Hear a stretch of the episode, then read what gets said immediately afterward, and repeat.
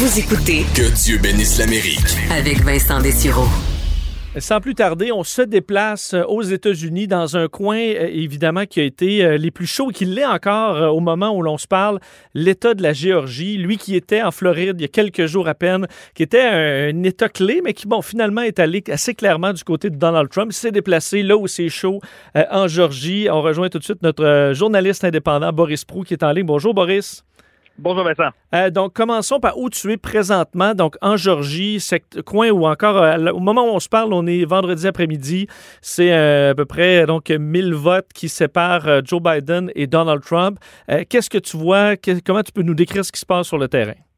Oui, précisément, je suis à Chatham County. Ça, c'est dans le sud de la ville de Savannah, euh, une ville là, côtière euh, de Géorgie, du sud de, l'État. Une ville, donc, euh, comme Atlanta, qui est plutôt démocrate et qui avait aussi un peu de retard dans le compte des votes. Donc, ça fait partie de ces lieux là qui se sont mis à compter des votes hier, cette nuit, et qui ont fait euh, finalement pencher la balance d'une manière euh, absolument incroyable, qui ont mangé non seulement l'avance de Donald Trump, euh, mais qui a même dépassé le nombre de votes en Géorgie d'une petite, petite marche. Moi, quand je suis allé me coucher hier, c'était 1500 votes d'avance pour Donald Trump et à mon lever ce matin, ben, c'était à peu près comme maintenant, là, euh, 900 000 votes pour Joe Biden. Donc, revirement absolument spectaculaire ici en Georgie, alors qu'on croyait que ça allait peut-être être- être en Floride où ça serait très, très, très serré. Il se trouve qu'il le cru que c'est dans cet État habituellement euh, très républicain que l'élection et peut-être même le sort de la présidentielle va se jouer. On risque, Boris, d'être vraiment sur le territoire du recomptage en Georgie, tellement c'est serré.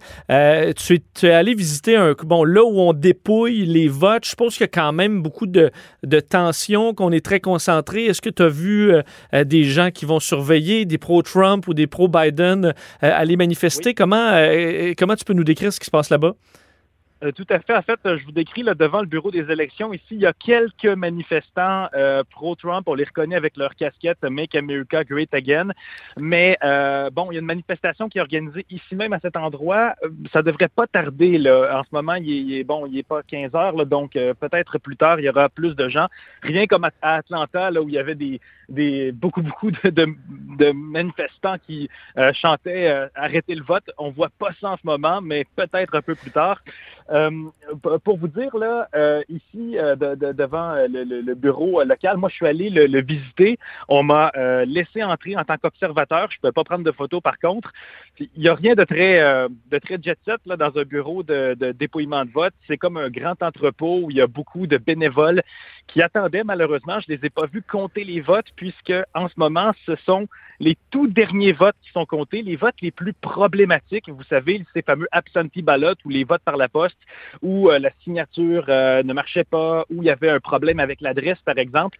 Ben là, les électeurs ont besoin de se rendre ici au bureau de vote devant moi avant 5 heures, donc ils ont deux heures et quelques encore là pour s'y rendre et euh, pour euh, corriger les dernières informations avec les employés des élections pour euh, pour faire enregistrer leur vote. Donc c'est vraiment vraiment l'attention, je vous dirais, dans les deux camps. Je suis allé visiter le bureau républicain également où il y avait des bénévoles qui faisaient des téléphones, qui s'assuraient de, d'amener les électeurs qui sont d'allégeance républicaine au bureau de vote ici devant nous. Donc des personnes âgées, des toutes sortes de gens qui doivent être rejoints pour régler Mais- les derniers détails pour que leur dernier vote fasse la différence. Mais Boris, il me semble que Donald Trump disait tout ce qui vient après la soirée électorale, c'est de la fraude. Mais donc, les républicains ils, font voter leur monde encore alors qu'ils peuvent.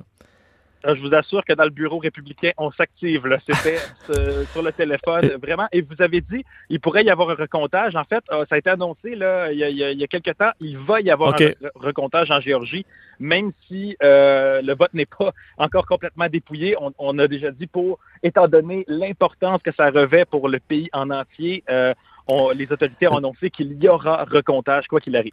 On a été tellement focusé euh, sur euh, concentré sur la, course à la présidence, Boris, que euh, ben, ici au Canada, on a bon jeté un moins un coup d'œil au Sénat. Bon, rapidement, on s'est dit bon, le Sénat reste républicain.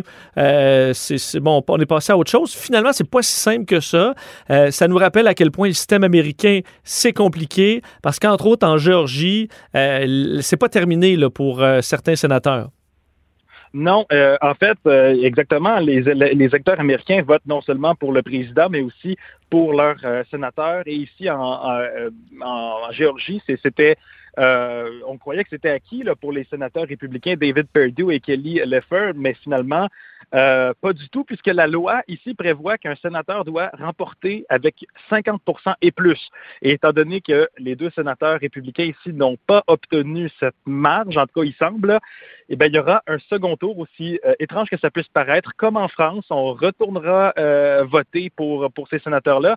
Et les démocrates ont besoin, en fait, de deux autres sénateurs pour avoir la majorité au Sénat. Donc, ça va être absolument déterminant. Euh, on sait que les démocrates, euh, vraisemblablement, auront remporté la Chambre. Vraisemblablement, en tout cas, ça pourrait être annoncé là, euh, bientôt, au moment de cet enregistrement, que Joe Biden ira à la mhm. présidence. Donc, il reste quoi? Le Sénat la dernière institution que les républicains euh, tiennent absolument pour bloquer peut-être des, des, manœuvres là, des démocrates. Et je vois entre autres le, le, candidat démocrate euh, au Sénat en Alaska qui lui dit, même s'il était à peu près 30-60, qu'il y avait des chances selon lui avec le calcul qui s'en vient. Alors effectivement, cette course-là au Sénat va être, va être très intéressante, surtout avec les deuxièmes tours là, qui vont nous garder dans le suspense et sûrement avec des investissements de, encore une fois de centaines de millions de dollars de chaque côté. Euh, un mot, Boris, sur la Floride tu y étais, euh, bon, le soir des élections. Euh, qu'est-ce que tu peux nous dire de l'ambiance aux États-Unis, de comment on a vécu ça à travers les tensions, les insécurités, le camp démocrate qui était déconfié au début avant de reprendre tranquillement confiance, des gens probablement cernés qui ont mal dormi. Euh, qu'est-ce que tu, tu vas te souvenir de cette semaine-là là-bas? Chez les démocrates, euh, d'abord, euh, je vous dirais que même le jour du vote, on restait avec un certain scepticisme. Donc, euh, leur travail de terrain leur avait démontré qu'il fallait être prudent avant de célébrer.